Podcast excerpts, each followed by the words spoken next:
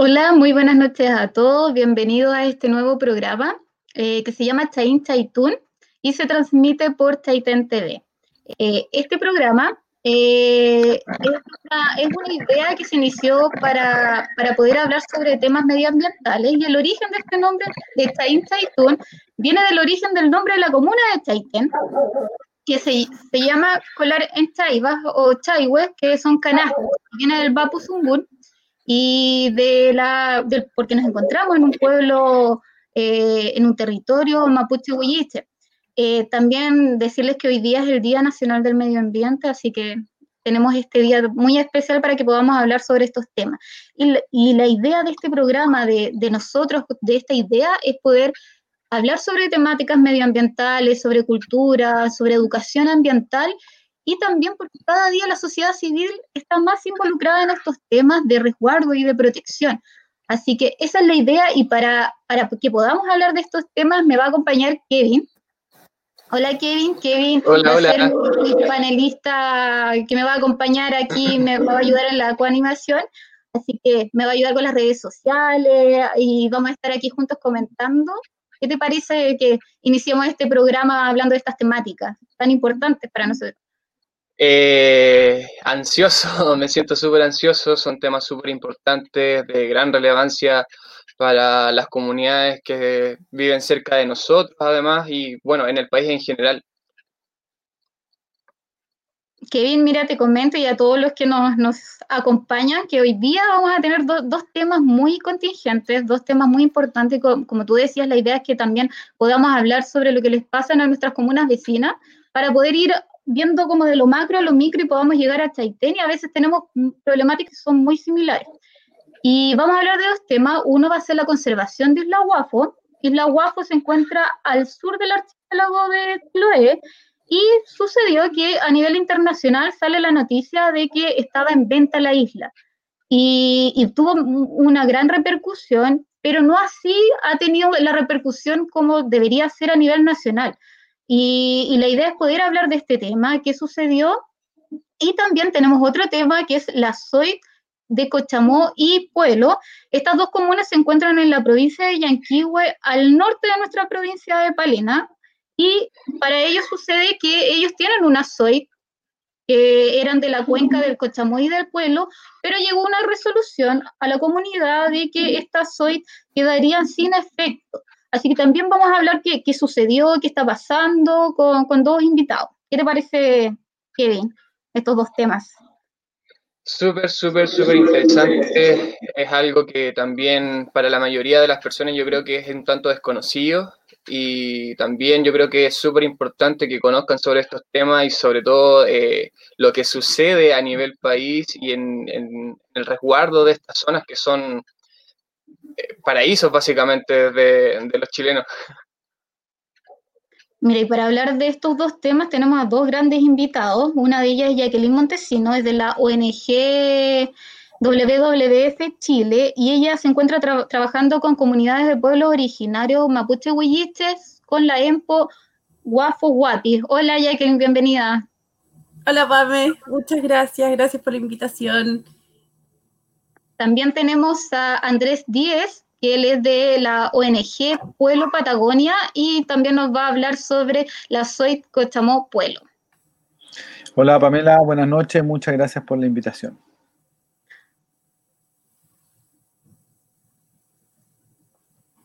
Vamos, eh, la dinámica de esta conversación es que cada uno de ellos son los técnicos, eh, Jacqueline por Guafo y Andrés por, por eh, la SOIT, pero la idea es que a través de tengamos intervenciones, que dentro de la experiencia de cada uno podamos comentar sobre la, eh, lo que está sucediendo en las otras comunidades. Así que vamos a partir con Jacqueline y ahí Andrés nos, nos puede intervenir, vamos a poder ahí conversar también con la gente, con los comentarios, también Kevin, así que es hacer algo dinámico y que tengamos una parte de opiniones para poder llegar a algunas conclusiones y, y podamos seguir ahí avanzando y como comunidad eh, en general, o sea, nosotros como territorio del sur de Chile podamos apoyarnos también. Así vamos a partir con Jacqueline sobre la conservación de Isla Guafo. Eh, vamos a comenzar con un pequeño video de introducción al tema, así que vamos a ver el video.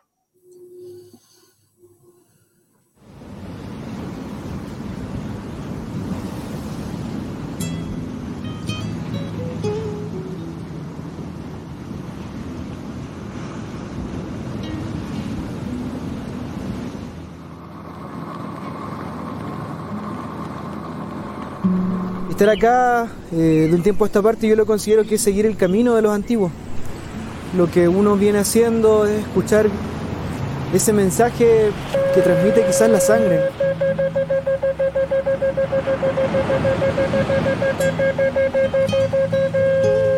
Isla Guafo eh, requiere una medida de protección.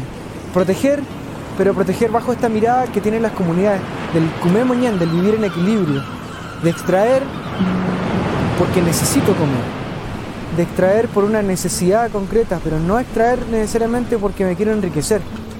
Cuidar que no siga extendiéndose la contaminación a nuestros, a nuestros mares, a nuestras tierras, valorar cada árbol que está creciendo, valorar cada cultivo que pudiéramos hacer sin hacer daño a la naturaleza, volver a extraer los recursos del mar, volver a, lo que, a nuestra esencia. Nosotros somos hijos de la tierra, entonces tenemos que volver a nuestra esencia.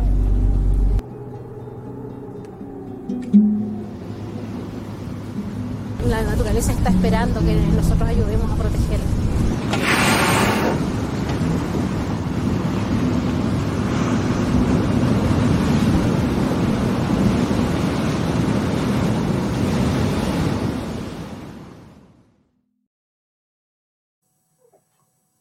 Qué, lindo video, Jackie. Mira, te voy a hablar un poquito de, de Jacqueline. Jacqueline es bióloga marina, es máster en conservación y manejo de la biodiversidad y es encargada de, de la biodiversidad marina del programa de conservación marina de la WWF.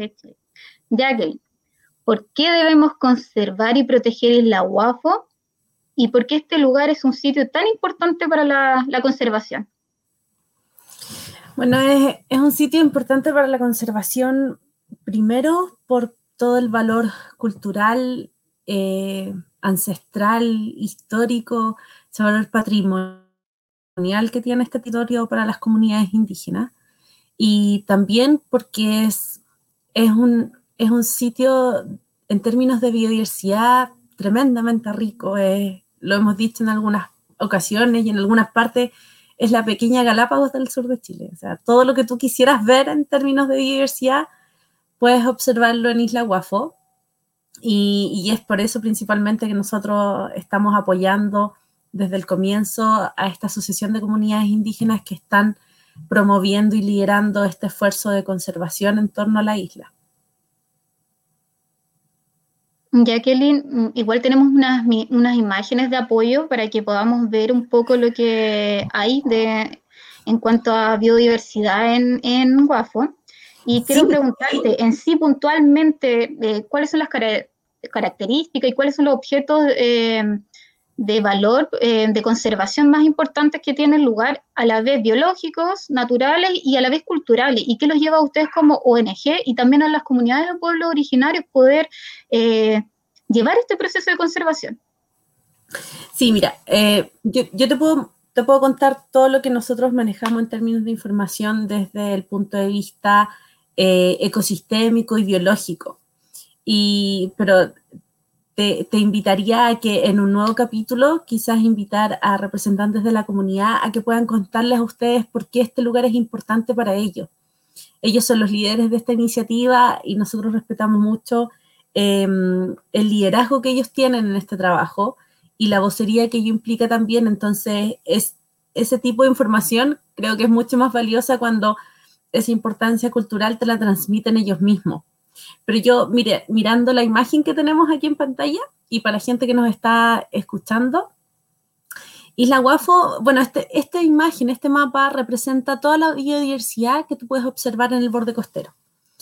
Y si tú me preguntas por objetos de conservación, como los iconos, Primero está que Isla Guafo, como se ve en el mapita en la parte inferior izquierda de la pantalla, eh, está en la boca, está en la puerta de entrada al Golfo Corcovado. Y Golfo Corcovado es esta porción, este cuerpo de agua que está entre el archipiélago de Chiloé y el archipiélago de los Chonos hacia abajo, y que representa el sitio de alimentación más importante para ballena azul en el sur de Chile. Pero a pesar de ser el sitio de alimentación y crianza, perdón, de, de ballena azul, también es un sitio importante para alimentación de ballena jorobada y ballena 6. Además de eso, como se ve en el mapa más grande, en las aguas alrededor de Isla Guafo, tú puedes ver otras especies de grandes cetáceos como orcas, como eh, ballena franca austral, que es una especie que está en peligro crítico en nuestro lado del Océano Pacífico. esta especie se mueve solo entre las costas de Perú y Chile y es una población que está en muy, muy, muy mal estado de conservación porque el último censo indicó que habrían, podrían haber por ahí 50 individuos. Entonces está, es una población que hay que ponerle ojo. Y estos individuos se observan en las aguas de Isla Guafo. También se pueden observar lobo común, lobo fino austral, en donde justamente Isla Guafo alberga la colonia de lobo fino austral más al norte de toda el área de distribución. Como su nombre lo indica, es una especie que se observa principalmente en el extremo sur de Chile y en Guafo está la colonia más al norte. Se observan también chungungo, eh, se observan especies de aves marinas como carancas, como quetros no voladores, pilpilén, eh, gaviotines, colondrina de mar y la, bueno, obviamente albatros, petreles, pero la más característica es fardela, fardela negra, porque en esta isla se encuentra la colonia reproductiva de fardela negra más grande del mundo.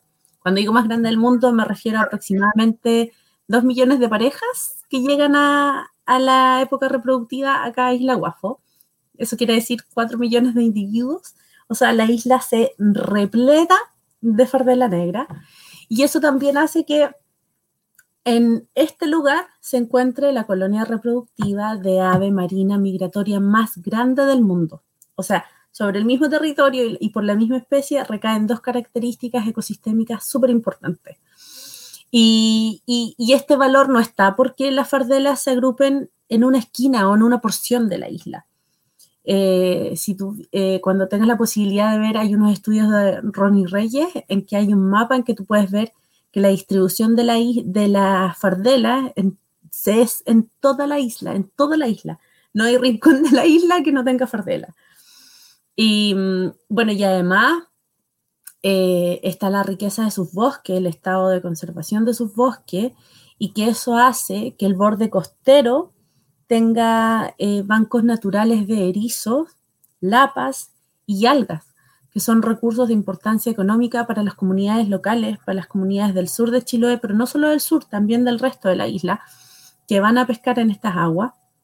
Y, y eso le da un valor extra de conservación porque hay cientos de familias de pescadores que su sustento de vida está en el borde costero de esta, de esta isla y que depende de la entrada de agua dulce que obtienen este borde costero y por ende estos bancos naturales de recursos importantes, es gracias a la captura de agua que logran los bosques. O sea, cuando hablamos de la isla Guafu y su ecosistema mar y tierra, es una sola unidad la salud del borde costero y de estos recursos de importancia económica que te menciono dependen mucho de esta función de captura de agua que hacen los bosques, porque la isla propiamente tal no tiene cuerpos de agua dulce que puedan hacer este input de agua dulce en el borde costero. Entonces, la salud de estos bancos de erizo, de la luga, de las lapas, que son recursos de importancia económica para los pescadores, depende mucho de la captura de agua dulce que pueda hacer eh, el bosque, ya sea a través de aguas lluvia, ya sea por neblina, las nubes o todos esos distintos tipos de forma mm, de, cuerpos que pueden capturar agua.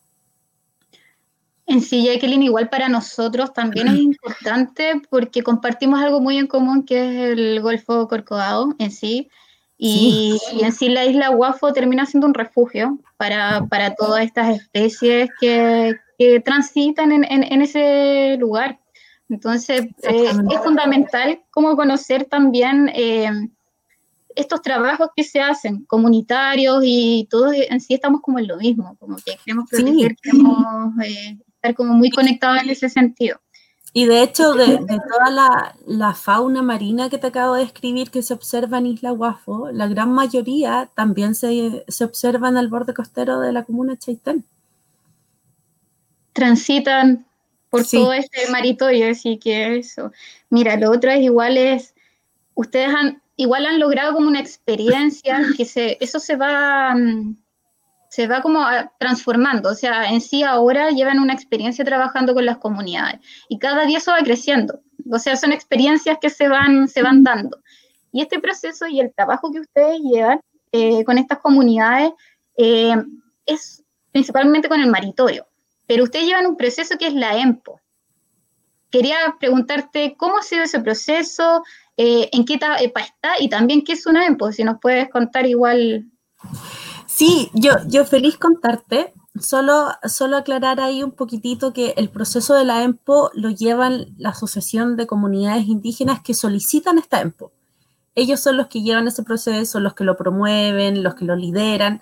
Nosotros somos em, un asesor técnico que proporciona toda la información de biodiversidad y todo el componente de conservación de biodiversidad y de ecosistemas que te mencionaba y que se, y se utiliza como un, un insumo para esta acción, esta iniciativa de EMPO que ellos promueven.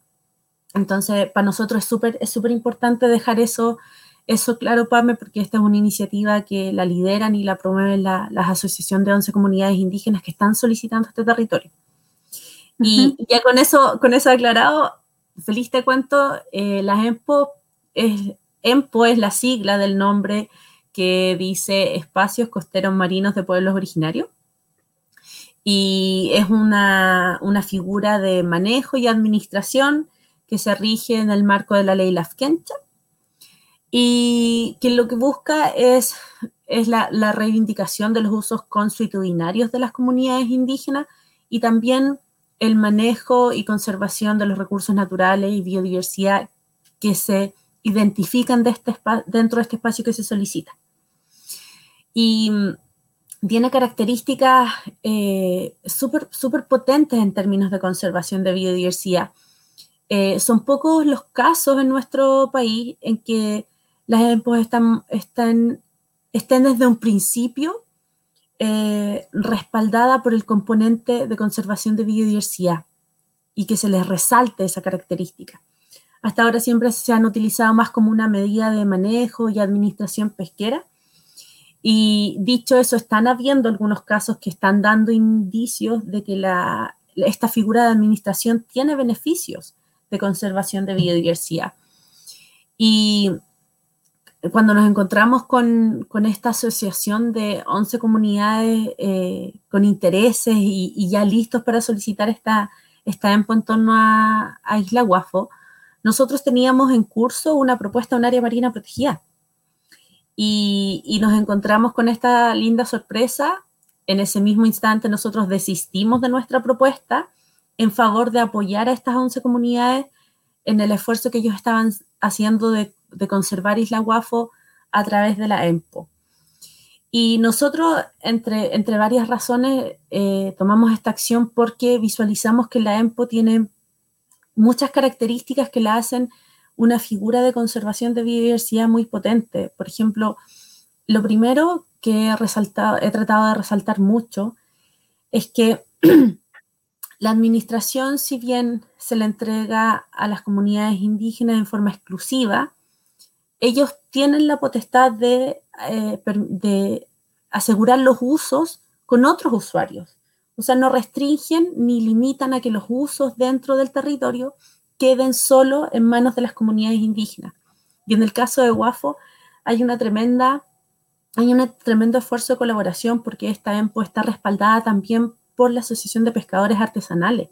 Y los pescadores artesanales, de hecho, eh, empujan eh, firmemente la EMPO y no así otra medida de conservación.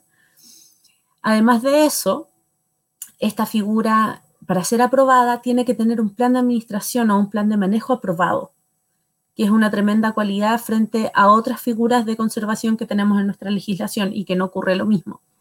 Otra gran característica es que eh, en la ley, la ley en, en, uno de sus artículos indica que la EMPO debe ser monitoreada cada tres años. Y si este monitoreo indica que ha habido un daño de los recursos naturales y biodiversidad que se identificaron dentro de la EMPO, la administración se les puede quitar a las comunidades, a pesar de que dicha administración se entrega en forma indefinida, cosa que no existe, no, no existe con, con, las otras medidas de conservación marina que tenemos en la legislación. Entonces, eh, es, un, es una figura que tiene estos ciertos elementos que la hacen desde nuestra perspectiva y, y desde mi mirada también eh, muy, muy, muy valiosa, muy rígida y muy potente para la conservación de biodiversidad.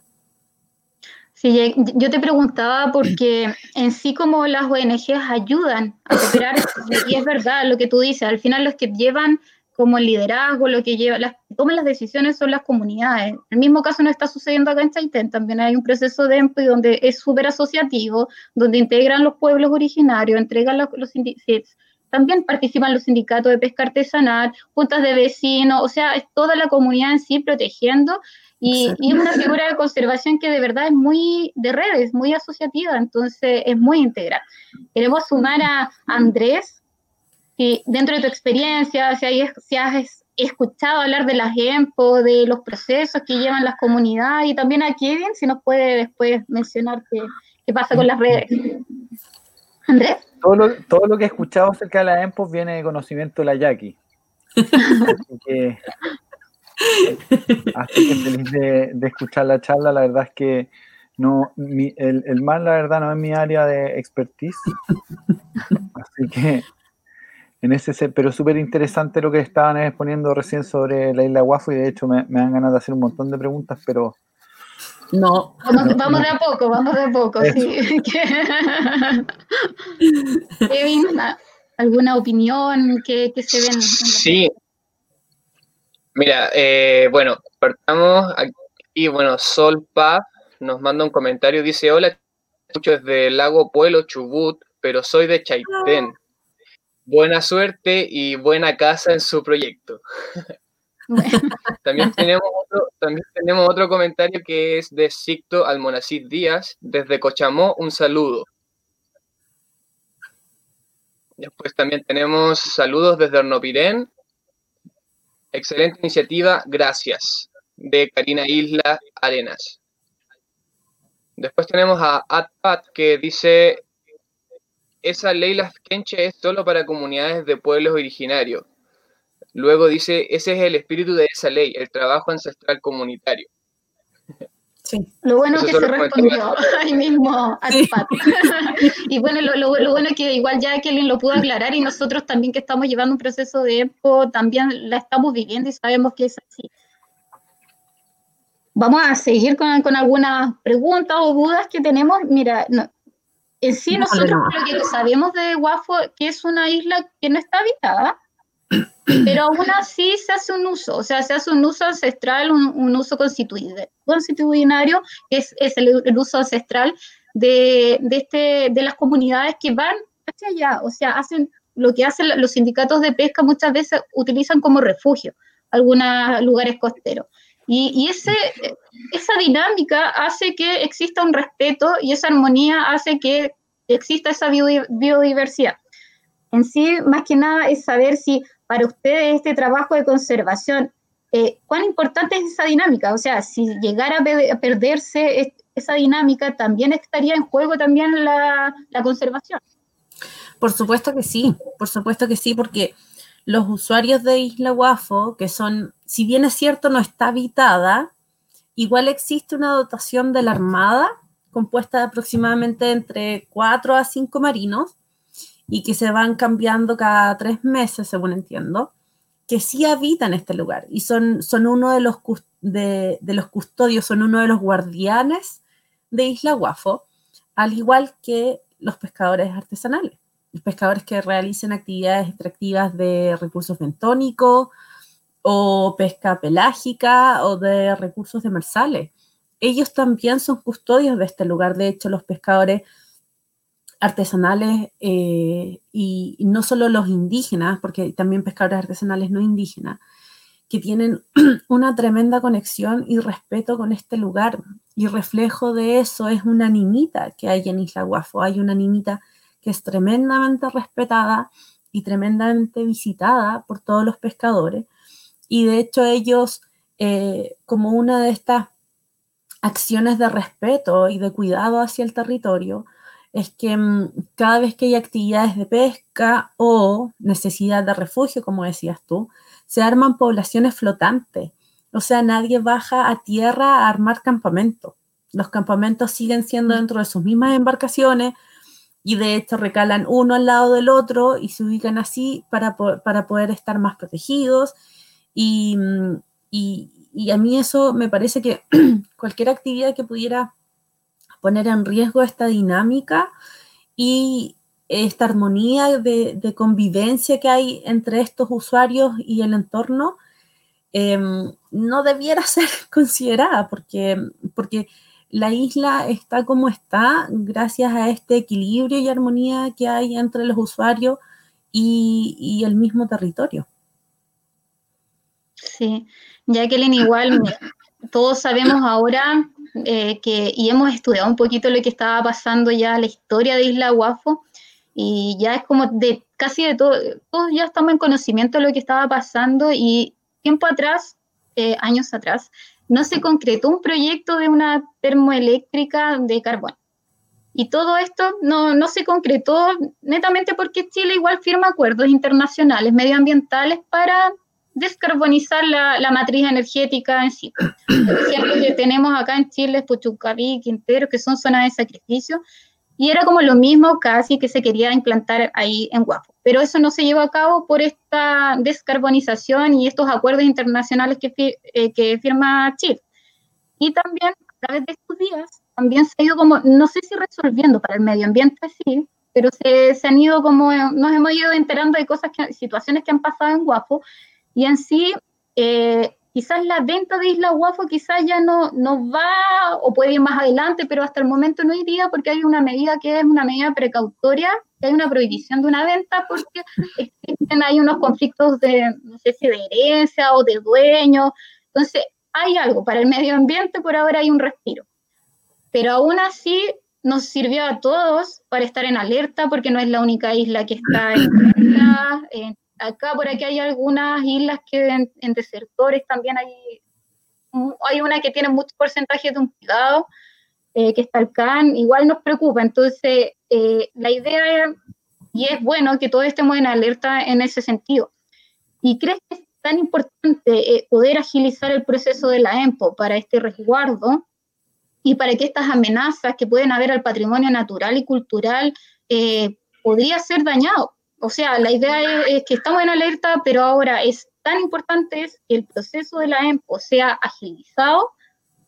Sí, sí, definitivamente, porque como decías tú, si bien, si bien están ocurriendo estos, estos eventos paralelos en que aparentemente ahora eh, se solicitó congelar la venta, eso no quiere decir ni asegura el que no se vayan a poner en marcha eh, ciertas amenazas que podrían instalarse en el territorio. Eh, el hecho de que Chile esté en un proceso de, descarbonización todavía no garantiza que la concesión minera para extracción de carbón que está entregada para la isla Guafo no se pueda utilizar.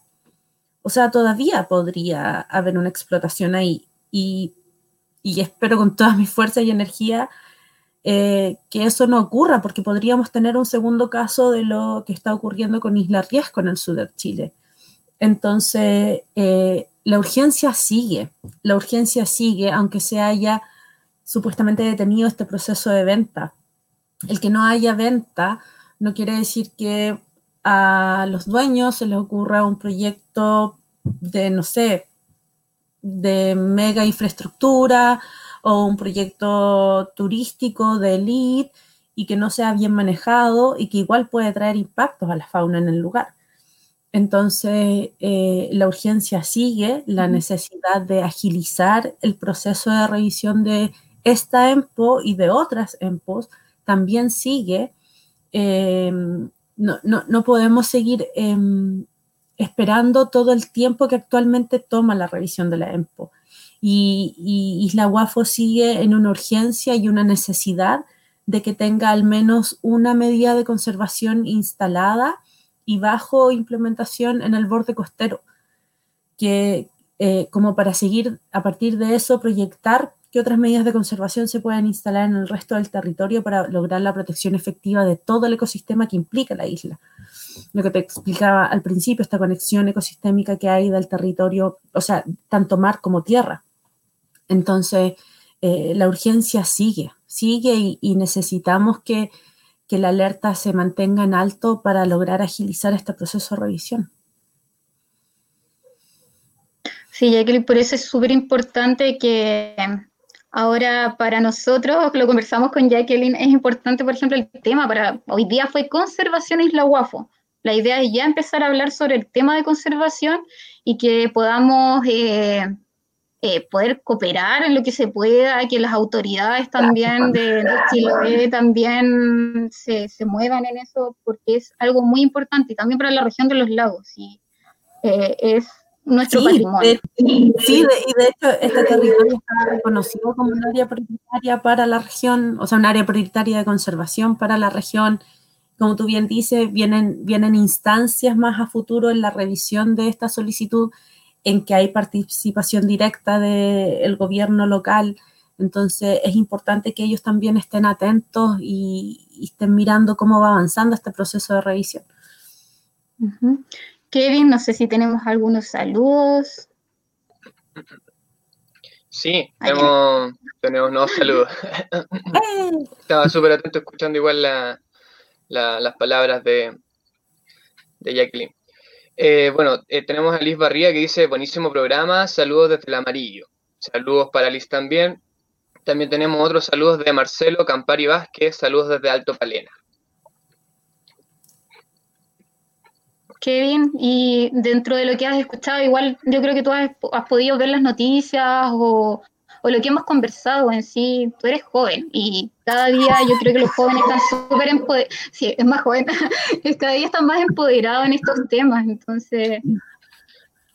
Claro, o sea, bueno, dentro de todo de la que ha sido la planificación de este programa y el propósito de va súper de la mano con, con este tema y es algo que yo también les planteaba en algún momento, o sea, hemos visto cómo grandes industrias han ido como devastando el medio ambiente, zonas, lugares donde viven personas eh, en las montañas, hemos visto los casos de las mineras y siempre pienso en cuánto más se van a tardar estas grandes industrias en bajar al sur de Chile. Entonces, por eso también que me pongo a pensar en cómo podemos ayudar para que las, las comunidades en sí se empoderen y protejan a tiempo su, sus lugares, su, su espacio, sus comunas, su, su territorio, maritorio, todo lo que tenga que ver con la conservación de la vida, básicamente, porque el medio ambiente en sí es vida y sin eso yo creo que no podríamos vivir. No, y, aparte que eh, necesitamos eh, remecer un poquito el Estado y las políticas públicas también que no, no van a la par con la sociedad civil. No, eh, está como muy, muy atrasada y realmente necesitamos movernos rápido porque necesitamos proteger, necesitamos estar bien tranquilos y dejar algo a nuestras nuevas generaciones también. Ya que algún mensaje, porque después queremos enviar otro mensaje que nos llegó también de un dirigente, así que y la idea es que nos sigas acompañando, así que... Ay, gracias, yo. Sí, no, yo quería decir ahí también, Pame, y pensando en el proceso que están ustedes como comunidad, que es muy importante también el trabajo en redes. Yo creo que el trabajo en redes y tener, tener apoyo de, de, todos los que quieran sumarse a estos esfuerzos, yo creo que siempre tienen que ser bienvenidos, siempre que respeten, por supuesto, la postura y las visiones de los, de los usuarios locales, de la gente que está en el territorio. Y en ese sentido me gustaría mencionar que si bien nosotros como WWF estamos eh, trabajando en alianza y colaboración directa con estas 11 comunidades, nosotros también como organización somos parte de grupos de trabajo, grupos de trabajo que a través de grupos de trabajo de ONGs, que a través de nosotros también respaldan este esfuerzo y esta necesidad de protección de Isla Guafo. Y, y te lo menciono para que, para que ustedes también como comunidad tomen eso y, y, vean cómo fortalecer las redes. Las redes, las redes pueden mover montañas, digamos, se pueden generar estos apoyos grandes. Eh, nosotros, de hecho, eh, Pueblo Patagonia, quien está representando a Andrés, somos parte de un grupo de trabajo que se llama Patagonia Maritierra y que respalda esta iniciativa de WAFO y la necesidad de protección de WAFO. También somos parte del Foro del Mar Patagónico y la conservación de sus áreas de influencia que también respaldan esta iniciativa. Entonces, a lo que voy con esto es que finalmente no es solamente WWF y, una asociación de 11 comunidades indígenas levantando una bandera en el territorio y diciendo necesitamos poner ojo aquí, sino que en el caso nuestro es también estos otros dos grupos de trabajo que te acabo de mencionar, que cada uno contiene a lo menos 10 socios de otras ONGs que también trabajan en conservación de biodiversidad. Entonces somos, somos todos juntos un tremendo bloque que respalda a esta asociación de comunidades indígenas que están levantando la voz por este territorio. Entonces ahí también lo planteo para que, para que en el esfuerzo que ustedes están haciendo, eh, eso también lo tomen en cuenta, que, que, que la, las masas podemos mover montañas. Sí. Andrés. Andrés, ¿me escuchas? No, no sé sí. si quieres Sí, Pamela, escucho, te palabra. escucho. ¿Perdón? ¿Perdón? si quieres decirnos algunas palabras sobre, sobre el tema de WAFO, sobre el trabajo que igual llevan eh, desarrollando, que también, de cierto modo, también están trabajando con, con, lo que se está haciendo en Chaitén, igual nos apoyan en partes técnicas también. Nosotros podemos tener toda la fuerza, pero necesitamos igual esa alianza técnica que, que se requiere muchas veces para los informes, para presentar formularios, porque en sí hay un desgaste para los dirigentes y se necesita esa otra parte. Y Andrés igual está trabajando ahí muy conectado con, con Pueblo. Sí, así es. Eh, como tú bien dices, Pamela, y como explicaba la Jacqueline, en ese sentido es fundamental el trabajo en redes. De, de, pronto a veces las ONGs tienen un, un, enfoque que puede ser más académico, si se quiere decir, o más técnico, pero de todos modos resulta fundamental poder enlazarlo con, con el trabajo que están realizando desde las mismas comunidades. Eh, y eso me parece que, que, es vital porque también enriquece muchísimo el trabajo de la ONG y es algo que también permite eh, aterrizar los objetivos de conservación. Así que por ese lado creo que lo que se está viendo en la UAFO, el, el trabajo que están desarrollando es fundamental. Y ahí te quería preguntar, ya aquí cortito, hacer solo una pregunta. La, ¿Esa concesión minera son los mismos que están vendiendo la isla ahora? No, los dueños, esa, no, los... Porque Dale. esa, no, porque esa, esos derechos de extracción minera ahí son caros de mantener en el tiempo. Por eso pregunto, en ese sentido, ¿hay alguien que está invirtiendo millones de pesos al año en, en mantener esos derechos? Probablemente, pero no, los, los, nombres que circulan y que manejamos son distintos a los, do, a los nombres de los dueños de, de la parte de Isla UAF. Ahora, si hay, si hay alguna, alguna conexión o relación entre ellos, la verdad es que esa información no la manejamos, no, nos hemos dedicado, hemos puesto todos nuestros esfuerzos en el apoyo a estas 11 comunidades que solicitan la EMPO y, y darle visibilidad y empujar esta, esta solicitud de agilizar el proceso de, de revisión de la, de la, solicitud misma. Entonces no, no, nos hemos enfocado mucho más en, en lo otro. ¿no? Perfecto. Gracias. Eh, para cerrar este tema, pero la idea es que podamos seguir conversando, queremos dejar el mensaje, mensaje de un dirigente de un, del Huerquén, Patricio Coliboro. Eh, lo voy a colocar, espero que se escuche bien.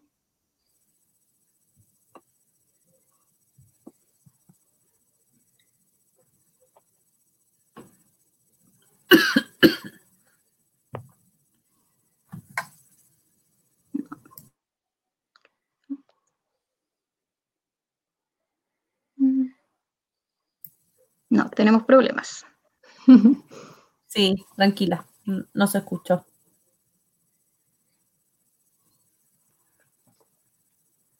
Voy de nuevo. La idea es poder...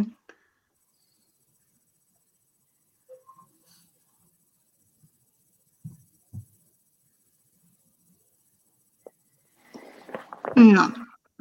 Tenemos un problema. No, no, sé si... no Jacqueline, tú lo tienes. no sé qué le pasa a mi teléfono. Estamos, la idea es poder. Tranquila, hable, hablemos de la Zoid. sí, yo creo que vamos a dejarlo para el final. Veamos, sí. Esto pasa por estar en vivo. Exacto.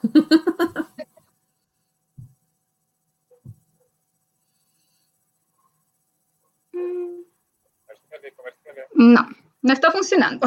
Así que vamos a, vamos a, irnos a un ratito a comerciales para que podamos después hablar de la SOI y después podamos mostrar el, el video. Así que nos vamos a, a unos comerciales chiquititos. Gracias.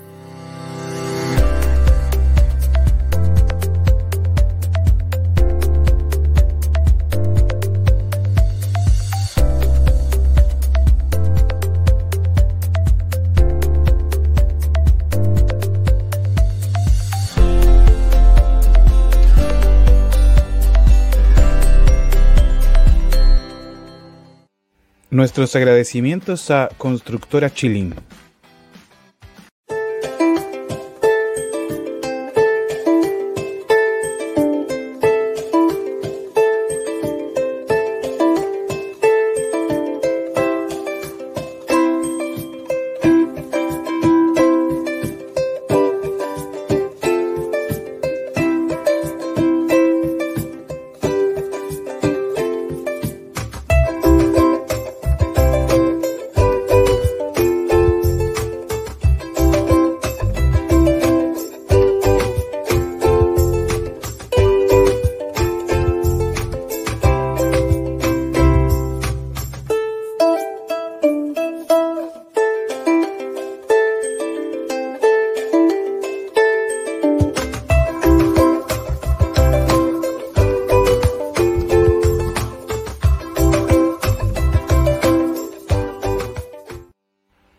Nuestros agradecimientos a Ventanas Don Teo.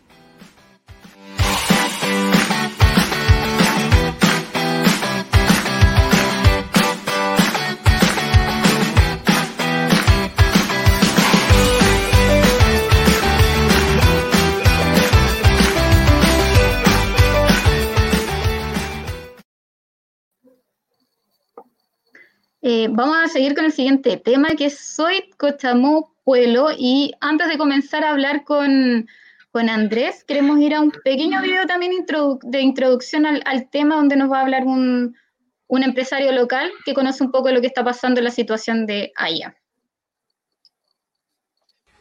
Hola, mi nombre es Síctor Monasí y soy un pequeño empresario de la comuna de Cochamó.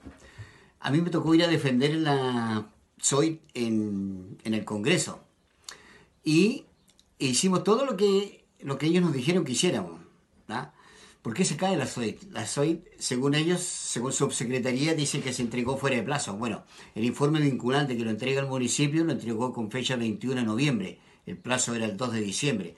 De ahí para adelante ya no es resorte nuestro. Todo era resorte de, de servicios del Estado. Entonces, nosotros no tenemos culpa en que los papeles se hayan traspapelado en algún lugar. ¿Cómo nos afecta esto? Bueno, el, turismo hoy día está en el momento crítico más grande de la historia y para nosotros la soy es una tremenda herramienta de conservación de la naturaleza. Para nosotros la naturaleza es nuestra principal fortaleza que tenemos. Entonces nos perjudica mucho. Nosotros vamos a seguir defendiendo nuestro territorio y vamos hasta el fin con la SOI. Gracias que estén bien. Vamos ahora con Andrés. Voy a hacer una pequeña presentación de Andrés. Él es administrador de empresas de ecoturismo, estudió ingeniería comercial, es guía de kayak de mar y ha realizado cursos de montañismo, liderazgo y primeros auxilios en áreas remotas y director ejecutivo de ONG Pueblo, Patagonia. Andrés, bienvenido nuevamente. Vamos a comenzar queremos saber que nos expliques un poco qué es una SOIT, eh, en simples palabras, y cómo este instrumento de gestión territorial ha aportado o aporta al territorio. Bueno, una SOIT, eh, como tú bien decías, un, instrumento de planificación territorial que lo que hace es priorizar el desarrollo del turismo por sobre otras actividades en un área, por supuesto, que tenga eh, cierto atractivo y una oferta turística eh, acorde. En ese sentido, no cualquier área puede ser SOIT. Y eso se, es, son las municipalidades y, y, Senatur principalmente los que, trabajan en los procesos de declaración a través de distintos procesos de participación ciudadana, donde se evalúan los atractivos, eh, la oferta y también la demanda. En ese sentido, una herramienta que es súper importante en territorios, por ejemplo, como lo puede ser Cochamó y Gualeguay, ahora que, son dos comunas vecinas, ¿cierto?, de parte del territorio Patagonia Verde la región de los lagos. Eh, como decía, es súper importante en el sentido de que eh, prioriza la actividad turística por sobre otra actividad y como decía Sixto en el video introductorio, que la verdad es que resume bastante bien lo que está pasando, permite no solamente proteger atractivos, sino que por otra parte una SOIT también debería permitir eh, generar distintas actividades de, fomento, por ejemplo, en, en Aysén está los casos que soy determinada eh, tenían fondos FNDR adjudicados a través de Senatur, pero que eran un estímulo directo a la promoción y el marketing de, esas zonas de interés turístico. Entonces, en ese sentido, la idea es que sea una herramienta que permita fortalecer el turismo en la zona. Ah, porque hay otras áreas que pueden ser perfectamente una SOIT, pero si no, si no se trabaja, la verdad es que es una, declaración en el papel y que, que no por ser zona de interés turístico significa que se, que se está priorizando la actividad turística en, en, el sector, pero obviamente la idea es que una vez que se, se declara, eh, se trabaje y ese es generalmente el ánimo de los emprendedores turísticos. Lo que hace igual es abrir mayor oportunidad a los territorios, porque en sí le da, como tú decías, hay una opción que son este, este tipo de proyectos, pero también están los PMU subdere, que también te entregan infraestructura especialmente para SOI. O sea, le abre la posibilidad de poder al mismo municipio postular a muchos proyectos más y es como, como se dice, instrumento de gestión y, es bastante importante en ese sentido. ¿Y, cómo fue esta gobernanza que construyeron para la SOIT eh, con las comunidades y cuánto tiempo más o menos les llevó el proceso? El tiempo, todo, todo. Bueno, es que este proceso de la SOIT es una historia eh, bastante larga que parte, bueno, la, la historia hay algo muy importante, me voy a tomar el tiempo de, contarlo, que yo creo que lo más bonito del trabajo en, este sector es que cómo se puebla la comuna de Cochamó, cómo fue llegando gente, porque a principios de 1900 era un lugar inhabitado, era una selva con bosques eh, y ríos caudalosos, el río Pueblo, el Ventisquero, el Traidor, el río Cochamó, etc. Y poco a poco, en familias por el lado argentino y por el lado chileno, llegan desde, bueno, en 1850 a la zona de Cochamó, atraídos principalmente por la extracción de la Lerce, y desde 1940 aproximadamente empiezan a colonizar el valle del río Pueblo.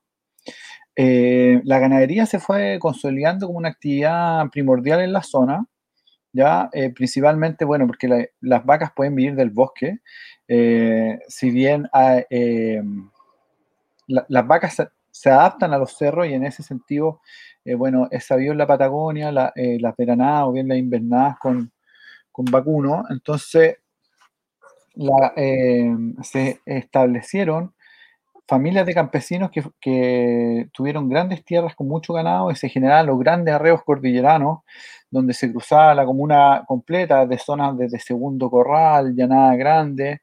En ese tiempo no había camino, era todo sendero, ingresaban por el río Manso, hacían todo el circuito por el Valle Cochamó donde llegaban al pueblo de Cochamó finalmente y podían, eh, desde ahí salía, zarpaban ganado vacuno hasta Puerto Montt y ahí se, vendía o si bien también los podían arrear hasta Ensenada. Con el tiempo esa actividad eh, entre que no fue rindiendo, no fue económicamente sustentable en el, fondo, eh, y a, a, medida que fue avanzando el camino, digamos, se hicieron más caros los costos de transporte. Entonces, poco a poco fue llegando el turistas y la gente, la verdad, que con la misma calidez con que recibía las rutas troperas que se que pasaban a, pasar la noche mientras acarreaban ganado, fueron eh, alojando gente poquito a poco y desde el año 97 el Servicio de Cooperación Técnico Alemán eh, empieza a trabajar a través de programas con el FOSIS en Natur, un programa para el desarrollo del ecoturismo en la comuna de Cochamó y que fue pionero en Chile. Hicieron un trabajo, la verdad, un estudio diagnóstico y una propuesta de trabajo única en Chile. Eh, se desarrollaron unos mapas, rutas turísticas y mucha gente decidió comenzar a emprender. Y así se habilitaron cabañas, eh, residenciales, muchos sitios de camping, la gente pasó de los arreos cordilleranos a las cabalgatas y paralelamente dos atractivos turísticos que hoy en día tienen fama internacional, uno el Valle Cochamó y el otro el Río Pueblo, fueron eh, consolidándose. Eh, entonces, a raíz de a raíz de esa potencia, digamos, que habla de la vocación del territorio, el año 2007 se declara la zona de interés turístico. Bien, luego con, con modificaciones a la ley del año 2012, todas las zonas del país debían eh, iniciar un proceso de actualización. Y ahí efectivamente eh, empresarios turísticos de Cochamó se organizan para actualizar la SOI de Cochamó. Entonces nosotros estamos hablando que hay un, un, proceso de actualización que comenzó eh, en febrero del 2012 y que eh, se, se, alargó hasta ahora, hasta agosto del do, 2020, cuando se decide revocar esta SOIT. O sea, fueron ocho años de trabajo de actualización que finalmente en un periodo se, se revoca. Eh, es un poco el descontento y lo que habla Sixto Almonacid, que en el fondo hubo un montón de recursos, tiempo, esfuerzo de los emprendedores turísticos en poder actualizar este, este trabajo y que no, no dio fruto.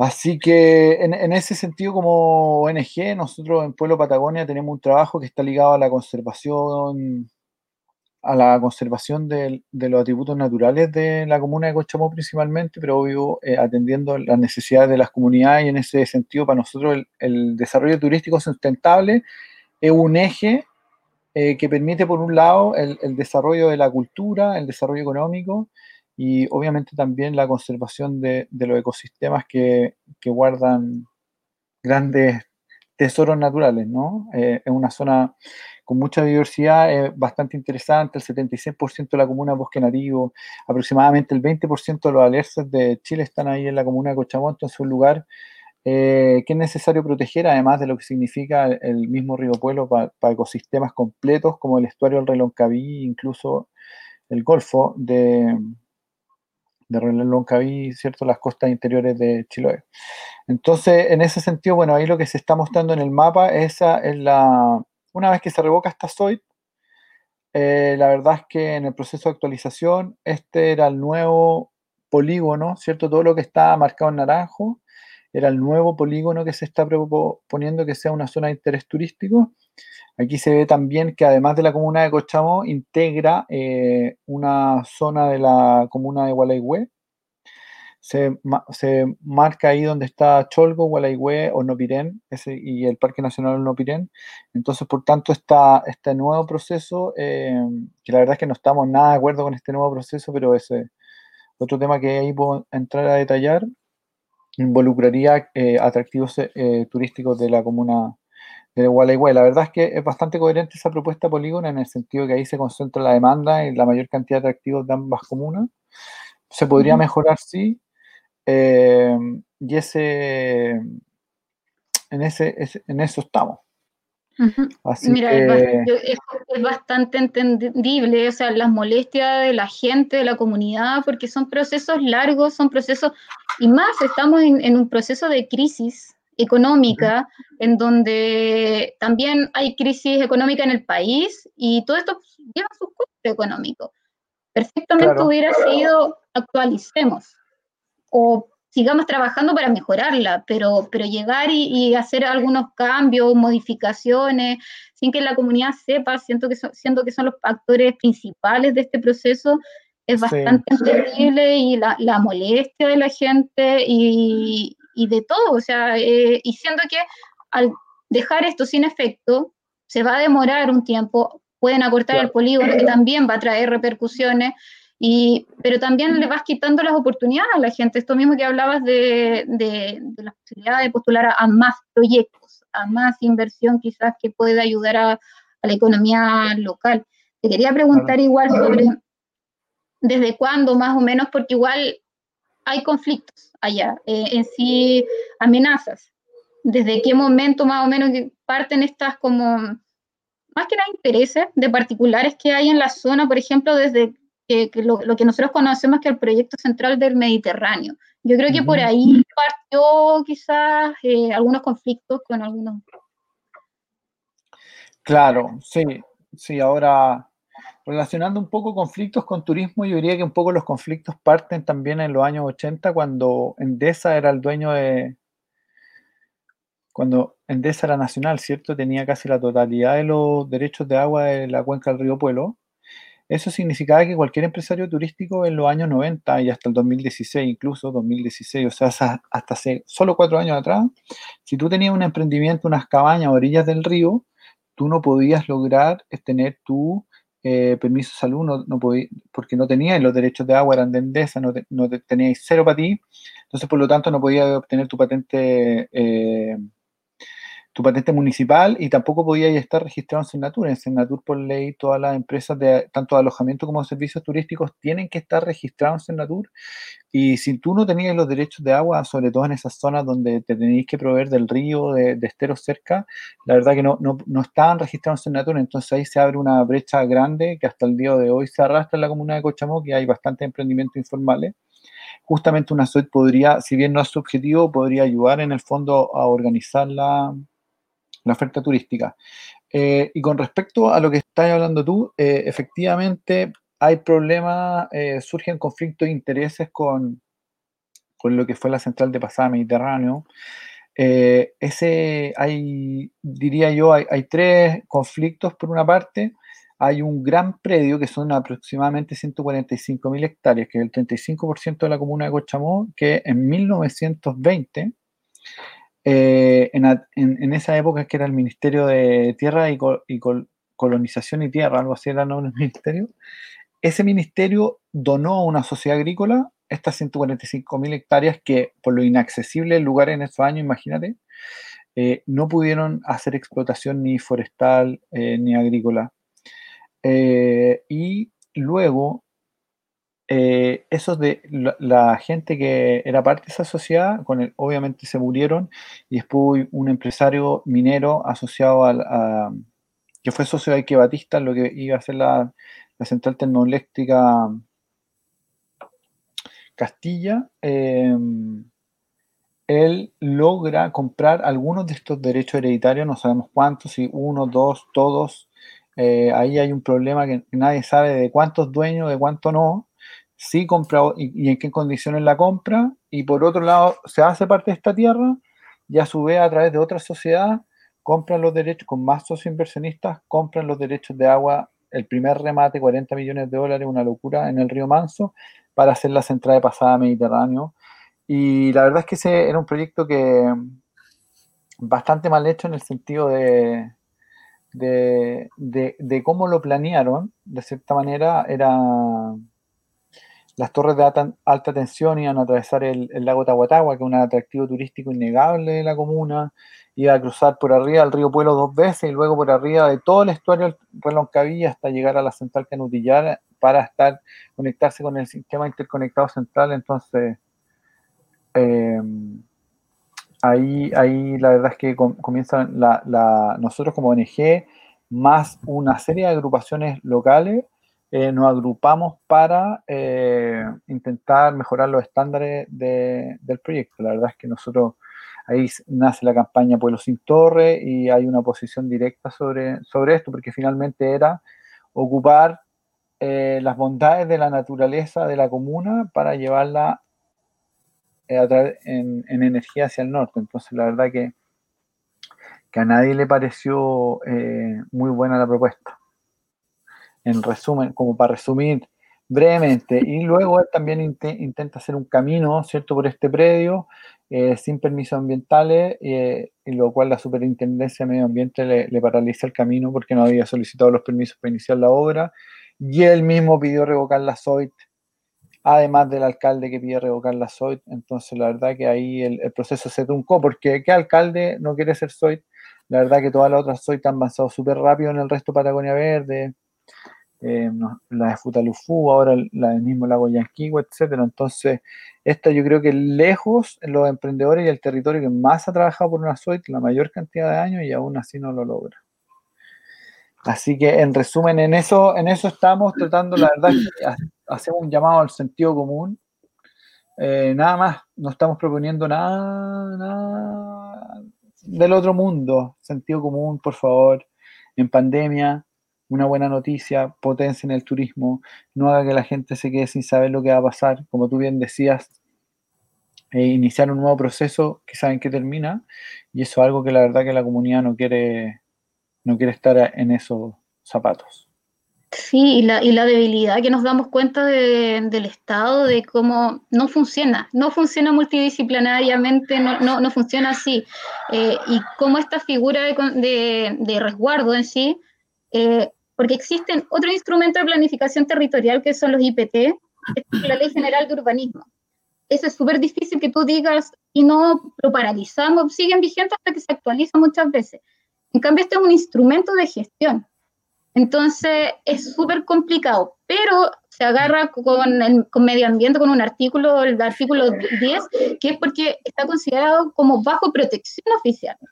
Entonces, entonces eso es lo que sirve para que cuando existen estos proyectos que son que dañan el medio ambiente, sirve como para poder y que pasen a través de- del CIA, más que nada. Y, pasen a- Claro. es, es como el, el único hilo que tú puedes agarrar en base a la Claro. SOI. Y es como lo único, y es por eso que quieren, es súper notorio de que sí hay interés y que quieren, quieren votarla. Claro. Entonces, Estamos, estamos hablando de la comuna de Cochamó que vive el turismo, como explicaba antes, hace 30 años. Eh, no sé, no es una zona minera al norte de Chile. eh, eso por eso es un llamado a la sensatez. Como tú bien decías acá, un llamado a la sensatez. Votar una SOIT en el fondo es no respetar la opción de muchos emprendedores, finalmente 4.000 habitantes y pasando, y, y en el fondo solo considerando un empresario. Uno, ahí sí, Mm, no, no, sí. no me pillaba en la cámara sí. pero finalmente un, un empresario solo por sobre toda la comunidad y eso la verdad es que es bastante injusto porque finalmente un empresario y un alcalde en contra de la comunidad. Ya que en aquí es sucede, no, no es lo mismo, pero aún así, si nos vamos en el fondo, es como un privado pasa a llevar a toda una comunidad o todo un proceso. O Sí, y, y desde, sí, desde, desde, no sé, perspectivas distintas, pero, pero muy similares, porque igual, igual lo que está pasando con la soya en Cochamó puede llevar a un desmedro y significa un riesgo para la biodiversidad del lugar. Yo, obvio, le voy a poner mi componente de, conservación de biodiversidad, pero, pero si bien la, las SOIT no son una figura de protección, y como ustedes decían, son una, una herramienta de planificación territorial, pero que sí tienen eh, beneficios de conservación de biodiversidad. Por Claro. cuando, sobre todo cuando los objetos de interés turístico son especies o ecosistemas o paisajes que tienen importancia ecosistémica y son, son ecosistemas importantes o hábitats importantes para las especies que lo habitan. Entonces, eh, es, es mal, es mal, es muy mal lo que está pasando. Y, y son esos los tipos de cosas que no nos pueden ocurrir. Eh, quizás quizás ahí eh, es hacer el homólogo, o sea, estamos claros que el turismo no es una actividad ancestral, pero es la actividad que se, se ha desarrollado en la comuna por cientos de años, o sea, e- es, la actividad económica histórica de la mayor parte de la población. Entonces no puede ser que no puede ser que le corten las alas a la gente de esa forma de un día para otro cuando es la actividad que mejor saben hacer. Mm. Queremos seguir con el tema, pero Kevin, creo que hay algunos saludos. Kevin, ¿qué, qué, qué- qué piensas sobre lo que estamos hablando, lo que dice Andrés, Jacqueline? Bueno, tenemos, tenemos dos nuevos saludos. Tenemos un saludo, eh, tres nuevos saludos. Eh, el primero es de Marquiño Dochaiten, que dice un saludo a mi amigo de aventuras en el bosque chileno, Andrés Ten 10. Marquiño Dochaiten, bueno, su nombre es Marcos Garrido. Así que para que si no, si no relacion- Me relacionado. suena, me suena su nombre. También, ¿Y el, el Andrés ¿eres tú, Andrés? Sí, Bueno, no, también con Marco, amigo guía, un montón de años trabajando, guiando viajes de kayak y de, y de recorrido en la montaña de Cochamó por casi 10 años que lo conocí en. Harto. Bueno, también tenemos dos nuevos saludos que dice Alan Barría, que entrega un mensaje que dice, quiero dejar un gran saludo a los habitantes de Chaitén y en especial a mi colega Mónica, coordinadora de turismo de Chaitén, por su premio a la mejor coordinadora de turismo de la Patagonia Verde. Saludo desde Gualeguay, Alan Barría. Un saludo para! Mónica y felicitaciones. Sí, felicitaciones. Felipe Maldonado Méndez dice, abajo el egoísmo y visiones de desarrollo obsoletas que determinan a toda una comunidad, a todo un territorio y su especie. Grande Andrés por exponer tan bien lo que ocurre en Cochamó. Respecto a eso, yo también tengo una pregunta que, bueno, escuchando ambos, ambos casos, quiero preguntarle a los dos que cómo podemos concientizar a las personas, a las nuevas generaciones, en crear una empatía por el medio ambiente. Yo siempre he pensado en el sentido de cómo podemos llegar a botar un árbol que tiene 200 años, que tiene mil años, cuál es el respeto, no hay empatía. Entonces, ¿cómo podemos generar esa conciencia, esa empatía por el medio ambiente? Yo quiero, yo quiero. Por favor. Eh, la, la vuelta puede sonar larga, pero para mí lo primero es conocer. Yo creo que tenemos que conocer para amar y para conservar. Eh, y en ese sentido, eh, creo que lo que tenemos que hacer es, contar, es contar sobre lo que tenemos, eh, no sé, llámenle como lo quieran, comunicar, informar, enseñar, divulgar, pero, pero en definitiva es que hacer, hacer que la gente conozca lo que tenemos, conozca y a partir de ese conocimiento, de ese conocer, no, no de conocimiento científico, sino que el de conocer, de entender cómo funciona la especie, cómo funciona el árbol, cómo crece, qué es lo que produce, cuánto se demora, etcétera, etcétera. Eh, aprender a, a, apreciar, a valorar, a querer. Y, y, yo creo que ese es el puentecito que necesitamos para que después la gente uh -huh. se preocupe de proteger eso que queremos. Tú tiendes como ser humano, tú tiendes a cuidar lo que quieres. Entonces, eh, eso, eh, necesitamos conocer más, necesitamos conocer mucho más de lo que tenemos. Y que en muchos casos, de hecho, yo creo que la gran mayoría, eso que tenemos está en el patio de la casa. Entonces yo creo que es, es conocer más lo que tenemos ahí a la mano. Mm. Andrés, te toca. Eh, gracias por ser tan inspiradora, Jacqueline. Sí. Eh, yo creo que sí, esa es una, una toda experiencia buena en la naturaleza, satisfactoria en la naturaleza, te va a llevar a, trabajar por el medio ambiente desde en lo que sea que uno haga. Eh, poder tener ese, esa sensibilidad hacia eh, la naturaleza es vital y yo creo que eso se da con experiencia en la naturaleza, desde de cualquier tipo, por muy sencillas que sean. Ahora, dentro de lo que a, a mí me toca ver, que me muevo más en territorios de naturaleza, eh, sí siento ese empoderamiento, incluso de la gente adulta, y en algún momento se podría haber dicho que ya están más cansados de, o, que, o cansados de su mismo paisaje, pero yo creo que hay un reempoderamiento de, de darse cuenta de lo importante que es de conservar. Y yo creo que el gran desafío que tenemos es justamente cómo le llevamos a los niños que no tienen la naturaleza en el patio de su casa poder avanzar en esa sensibilidad, porque la gente que, que finalmente nunca logra tener este contacto es la que, la que puede terminar tomando malas decisiones. Exacto. Entonces, Muchas en gracias. hay que intentar trascender esa experiencia. Espiritual. Kevin, más mensajes por ahí. Sí, mira, acá tenemos uno súper interesante que dice Ignacio Manríquez. Dice, en calidad encargado del FNDR, Patagonia Verde, del 2016-2018, me tocó liderar junto a un gran equipo el proceso de actualización para la SOI Cochamó Gualeguay. Doy fe que el alcalde de Cochamó nunca tuvo interés en esta declaratoria. Posteriormente, el actual Ceremi de Economía y la directora nacional de, de decidieron poner la lápida a este proyecto. Una pena. Mira, no sé si en ese sentido yo siento que, que es el gran problema de Chile, o sea, y de, de la política chilena, de que las políticas de Cernatur, las porque existen políticas, cada servicio tiene su política para su, su guía, supuestamente. Pero ese es el gran problema, o sea, los procesos se rompen porque se acaba un gobierno y no, y no son continuos. ¿Y quién tiene la culpa? O sea, ¿quién lleva y quién sufre todo eso? Es la gente, hay, hay, se votan los recursos públicos. Eh, es lamentable, independiente del lado que sean, los procesos tienen que seguir y tienen que darse continuidad. Yo creo que, que va en eso. O sea, no, sé qué mensaje le pueden dar como a los políticos, porque la idea es darle continuidad a las cosas, es seguir esto es para todos, okay, no sé, no se peleen. Sí. Sí, bueno, mira, yo en relación a lo que hemos estado conversando y lo que han estado mencionando ambos, eh, me parece súper interesante el tema del empoderamiento en las comunas, en las comunidades, en las familias. Hoy, hoy estaba, estaba leyendo un poco sobre Cochamó Soy y bueno, una de las cosas que me pareció súper interesante que es el, el proyecto de las familias entrelazadas.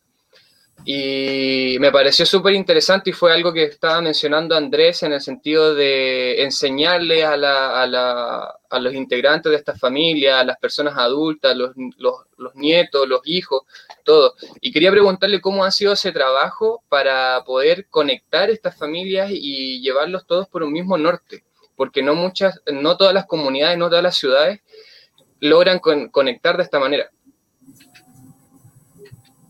Eh, mira, la verdad es que el, programa Familia Entrelazada es un programa, eh, una iniciativa que surge, surge en varias comunas. Nosotros nos invitan a participar a través de Balún Latam, lo que está haciendo en, Cochamó. Balún nos no, no, invita a sumarnos en la causa por Cochamó, dado el trabajo que ellos están haciendo ahí. Y el objetivo tenía que ver también con un poco superar la crisis económica durante esta pandemia. Entonces, la, lo, el, el, objetivo fue poder que familias pudiesen hacer donaciones durante tres meses eh, a través de donaciones de alimentos. Y se llama familia entrelazadas porque la familia que dona toma real contacto con la familia que recibe. Es, ese fue un poco el objetivo y así nace un poco el, el trabajo y se llama familia entrelazadas por ese contacto. Y también eh, generó bastante buena experiencia en algunos casos de que familias que siguen hasta hoy en contacto. Y en ese sentido fue bastante positivo pero pasa por ahí un poco el, el objetivo de ese programa particularmente. Sí. Andrés, ahora para, para la SOIT en sí, ¿qué proceso sigue? ¿Qué, ¿En qué, qué, qué, viene ahora? ¿En qué proceso en sí la de postura está la, la mayoría de, de, la gente, la comunidad? ¿O qué proceso seguiría por ser natural? Mira, la verdad es que la postura de la comunidad ahora es poder hacer un llamado al, hacer un llamado a la buena fe por parte de Senatur principalmente, que puedan derogar su revocación. Eso la verdad es que sería lo más fácil para todos.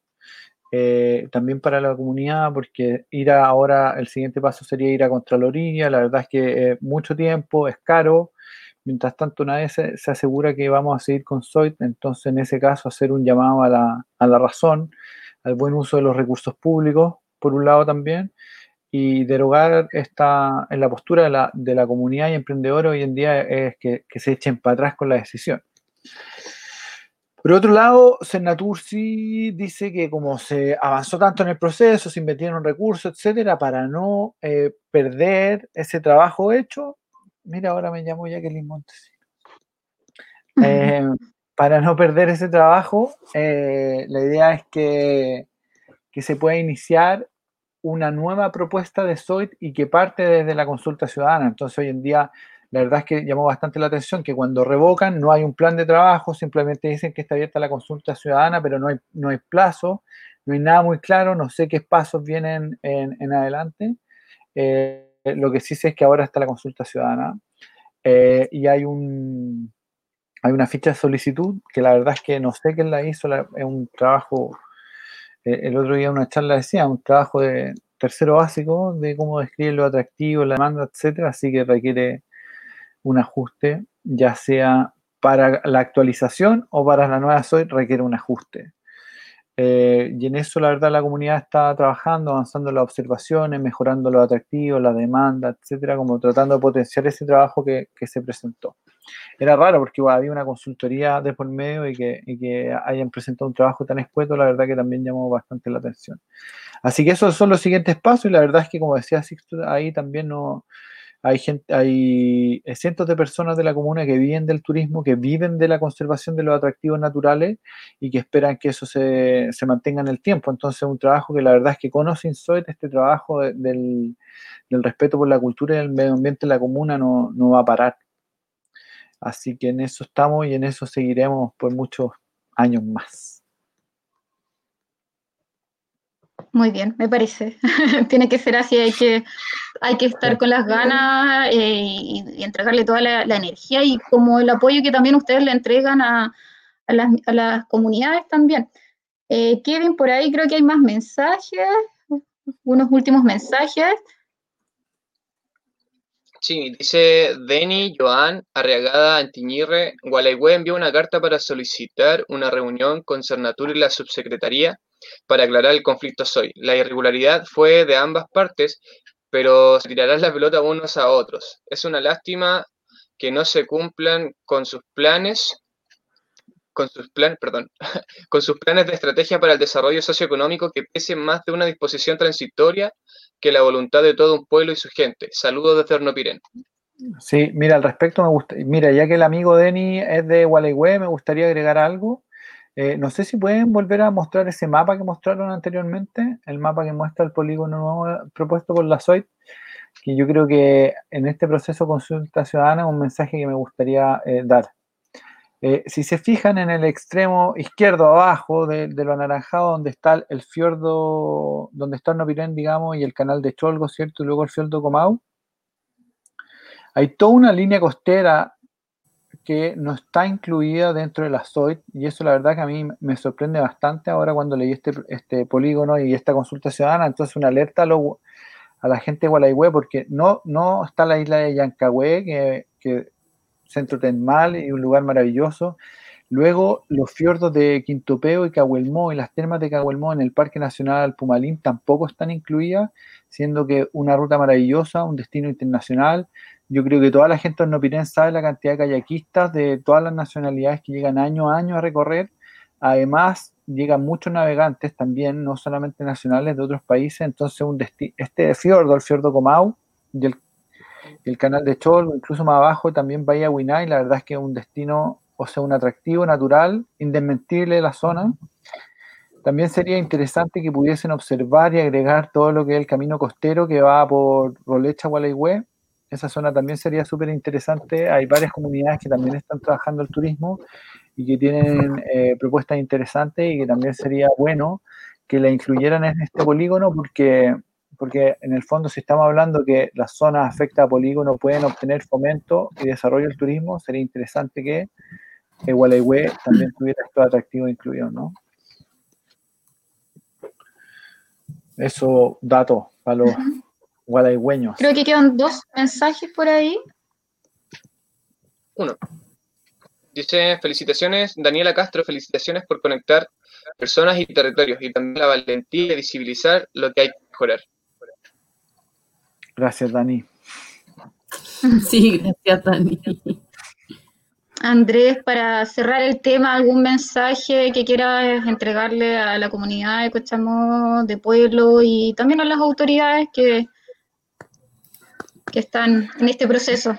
Sí, no, mira, la verdad es que acá eh, eh, estamos en un periodo muy desafiante, eh, muy en una pandemia, en medio del estallido, se viene un plebiscito ahora más adelante. La verdad es que está muy tirante el ambiente, entonces eh, la idea no es apuntar con el dedo a nadie, no es decir que lo hizo bien, que lo hizo mal, quién es bueno, quién es malo. La verdad es que lamentablemente en el mundo eh, hay decisiones y visiones muy distintas eh, y en ese sentido yo solo quiero hacer un llamado al sentido común, decir que hay una comunidad que era feliz con su zona de interés turístico, porque era parte de su vocación territorial y era un, un sentimiento en ese trabajo, en recibir visitantes. El turismo tiene ese contacto con la gente que, va más allá que una simple actividad económica, tiene, tiene algo que va más allá ese servicio. Eh, por lo tanto, creo que el llamado al sentido común es, que, que si bien leí por ahí que la directora regional decía que era un simple acto administrativo porque se viene una nueva SOIT, bueno, decirle que para la comunidad no es un simple acto administrativo, la verdad es que fue un balde de agua fría porque nos deja la incertidumbre. Si no fueron capaces de actualizar una SOIT en ocho años, porque ahora van a ser capaces de declarar una nueva zona de interés turístico, la verdad es que ahí es donde está la incertidumbre. Y por más que salga el subsecretario, salga quien sea diciendo que va a venir la SOIT, la verdad es que está tan difícil el escenario que, como decía antes, no le voy a apuntar con el dedo quién es bueno, quién es malo, pero no hay mucha confianza en que el proceso vea la luz. Por eso lo mejor sería mantener las cosas como están y actualizar la SOID. Perfecto, se agranda el polígono, se incluye igual y se incluye más atractivo y se hace algo.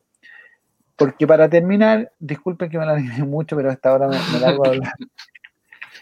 Estamos hablando que estas dos comunas, Cochamó y Gualeguay, además son el inicio de la ruta a los parques. Ha habido un esfuerzo, Corfo está trabajando el programa territorial integrado. Cochamó tiene dos pasos fronterizos. Está el inicio de la carretera austral, está el Parque Nacional Horno Pirene, está el Parque Nacional Pumalín. Ambos parques se comparten entre Gualeguay y Cochamó. Hay mucho trabajo por hacer. La gente tiene muchas ganas de participar.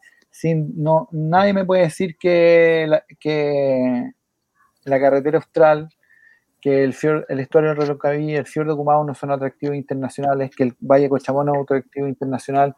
Hay mucho trabajo por hacer y que potenciar. Imagínense, podríamos tener una hermosa ruta que podría conectar el pueblo de Río Pueblo con el pueblo de Hornopirén a través del Parque Nacional Hornopirén. Se fomentaría el turismo. Eh, podría ser un, un circuito de trekking único y finalmente estamos luchando por sacar una SOIT en vez de crear productos nuevos y buenos y competitivos en, lo que se viene para los próximos años. Así que no me extiendo más. Gracias por el tiempo y muchísimas gracias también por la invitación a exponer este tema.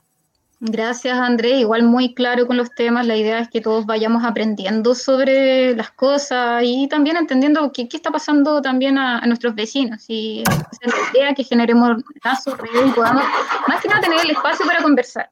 Jacqueline, algunas palabras de cierre. Creo que tienes ahora, parece que tú el mensaje.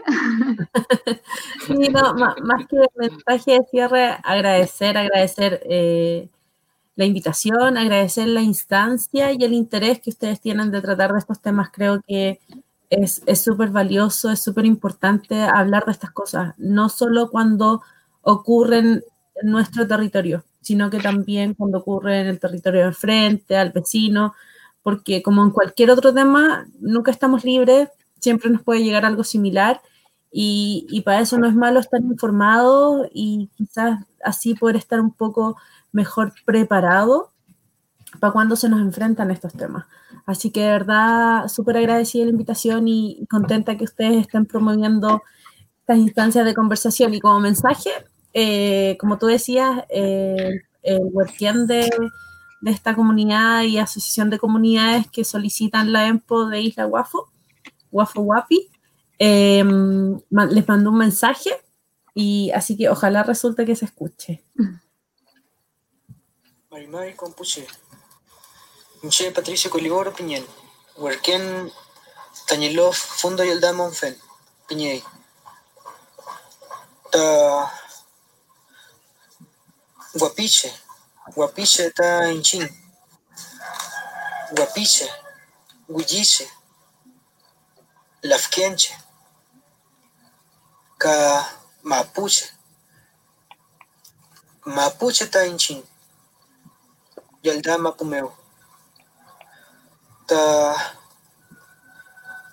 mari mari wafu wapi futa wafu wapi ta in tain ta tafachi kimun weichan wafu wapi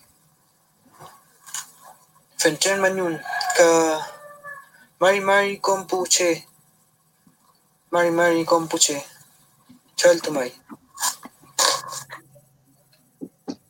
Eso, mame, gracias. Muchas gracias, gracias a ambos, de verdad, eh, fue nuestro primer capítulo, así que agradecer su tiempo, las ganas de querer poder ser, hacer más dinámico la conversación, no, no que sea solamente un, un, relato o eso. La idea es poder eh, escuchar a la gente, lo que nos dicen, los mensajes, poder aclarar temas. Eso es lo importante. La idea es que siempre el mensaje sea bien transmitido. Y, la idea es eso. Así que muchísimas gracias a ambos, de, verdad. Así que quedan también invitados para cualquier tema que, pueda, salir más adelante. Gracias. Muchas gracias. Y que le vaya muy bien con el programa y, y Kevin podría cerrar con un guitarreo, ¿no? Bueno, yo la guitarra toco súper poco, es un recuerdo de mi hermano mayor, más que nada. Es simbólico. Ah, bien, bien, bien. Sí. bien. Casi lo achunté. Bien. Pero buena respuesta. Pero de que- todas maneras- buena respuesta. Pero de todas maneras, también quiero agradecerle a ambos, a, a Pamela y a todo el equipo por la oportunidad. Por, estoy muy contento por estar estrenando el primer capítulo. Estoy muy motivado, ansioso con todos estos temas. Me interesa seguir aprendiendo, seguir empoderándome, transmitiendo el mensaje, empoderando a, más personas. Ya no solo ese mensaje de nuevas generaciones, o sea, lo podemos lograr con todos. Tengo fe en eso. Espero no perderla, creo que no la voy a perder porque voy a seguir adelante, todavía me quedan muchos años, así que muchas gracias por la información y por el tiempo que de compartir. Gracias, chiquillos. Gracias por la buena onda también. Así que Gracias a ustedes. Sí. Y todo el éxito en los próximos capítulos. gracias. Nosotros igual estamos acá tratando de estar fuerte también con, con este activismo en Chaitén. Llevamos algunos procesos también que, que se están desarrollando y cada día se está sumando más gente. Así que están todos bienvenidos a que sigamos participando y trabajando. Así que muchísimas gracias, Andrés, Jacqueline, por, por estos mensajes, por, por todo. Así que eso quería que, que terminemos con ustedes. ¿Algunas palabras, algo más? O, todo Estamos bien. Todo bien. Todo bien. Muchísimas gracias, en serio. Gracias por la invitación, que estén muy bien. Sí, gracias a ustedes. Que tengan un buen fin de semana, chicos. Chao, Jacqueline. Chao. Chao, Andrés. Un gusto. Un gusto. Kevin. Chao, chao. Seguimos con Kevin. Kevin, Aquí estoy. ah, por ahí. Kevin, ¿qué te pareció? Los dos temas que, que pudimos Uf. conversar. Súper, súper, súper interesante. Es algo que hay que tener mucho ojo, hay que tener mucho cuidado. Insisto, hay que empoderarse. Había un tema que, que le quería mencionar, pero por temas de tiempo no logré. Pero en tema cuando mencionaste a, lo- a las personas que dirigen la política en Chile.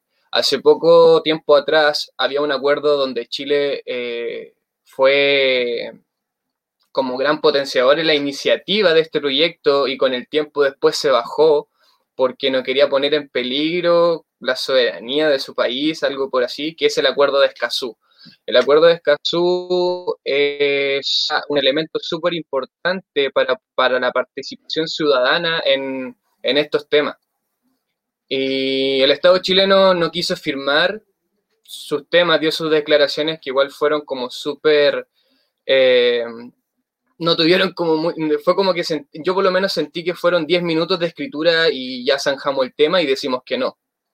Entonces por eso hago el llamado a todas las personas a realmente interesarse por estos temas, a empoderarse y es una lucha constante que, como mencionábamos en el piloto, tenemos siete años, el reloj climático ya está andando y en siete años, después de siete años ya no va a haber punto de retorno.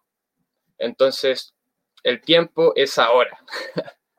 Sí, ese acuerdo de Escazú es bastante importante porque lo que hace es entregar información a la gente sobre temas, sobre proyectos y, y la idea es entregar la información, más de temas medioambientales. Y esa información muchas veces eh, no se logra obtener, la- las comunidades lo logran obtener a través de otros procesos, que es la ley de transparencia, hay que que tener a veces para pedir esa información. Y también otro punto importante es la, el resguardo que se, la- se le da también a los dirigentes, esa protección, a los dirigentes medioambientales. Entonces, son, son cosas muy importantes, son acuerdos que se generan a nivel internacional, como tú decías, Chile era quien lo lideraba. Entonces, esos procesos yo creo que la misma ciudadanía nos deja, ¿qué, qué está pasando? O sea, quienes nos Claro. lideran y nos dejan así, cuando sentimos que vamos avanzando en algo, vuelve todo atrás. Y, y para nosotros fue importante mencionar estos dos temas porque para Chaitén, eh, tarde o temprano puede llegar una amenaza. Han llegado en sí acá eh, la producción y el equipo nos, nos, nos unimos porque llegó un tiempo atrás una amenaza que era la mitilicultura. Y así nos fuimos, fuimos generando y dijimos, hay que seguir, hay que seguir avanzando, pueden llegar a otros temas, como por ejemplo lo que pasó con Guafu, que nos podría pasar a, cualquiera de las islas que, está, que están en desertores. Y, y, aún así hay problemáticas, por ejemplo, lo mismo de las tierras, o sea, muchas veces la gente a veces vende y tiene que vender por problemas económicos o vende porque el Estado no le regulariza las tierras. ¿Cuántos pioneros tenemos años décadas donde no se le regulariza las tierras y esas mejoras que hacen a veces las compran a bajo eh, valor empresarios. Y esos empresarios tienen un staff de abogados donde van y agilizan este proceso rápido con bienes nacionales. Y yo creo que es bastante injusto con los territorios eh, eso. Y muchas veces la gente está con la mano amarrada y no puede regularizar. Entonces termina a veces vendiendo hasta esas mejores. Eh, yo creo que, que, es fundamental que podamos hablar de estos temas porque no es solamente Guafo, no es solamente Cochimoto, también puede pasar en Chaitén. Así que es muy importante. Kevin, darte las gracias también por acompañarme, por, por ayudarme ahí en las redes sociales, por tu opinión. Muchísimas gracias. Y también queremos invitarte a ti y a todos los que nos acompañen al próximo capítulo, que va a ser día viernes eh, a las 21 horas, también por Chaitén TV eh, el tema que vamos a tratar van a ser, se va a llamar Canoeros, los primeros habitantes, antropología y arqueología de la comuna de Chaitén, con el antropólogo David Núñez. David Núñez ha sido un antropólogo que ha estado trabajando con las comunidades de pueblos originarios de acá de Chaitén, eh, de la costa, de las islas desertores, también conoce el Corcovado. Eh, así que queremos que él nos, nos entregue información, nos entregue sobre el proceso que ha llevado aquí desarrollando, y también que no, hay cosas que nosotros no conocemos y, están, y vivimos acá. Así que ese es nuestro próximo capítulo. Y también darle las gracias a todas las personas que tuvieron su tiempo, que nos escucharon, agradecer a todos, así que los quedan cordialmente invitados. Así que muchísimas gracias por acompañarnos. Hasta el próximo capítulo.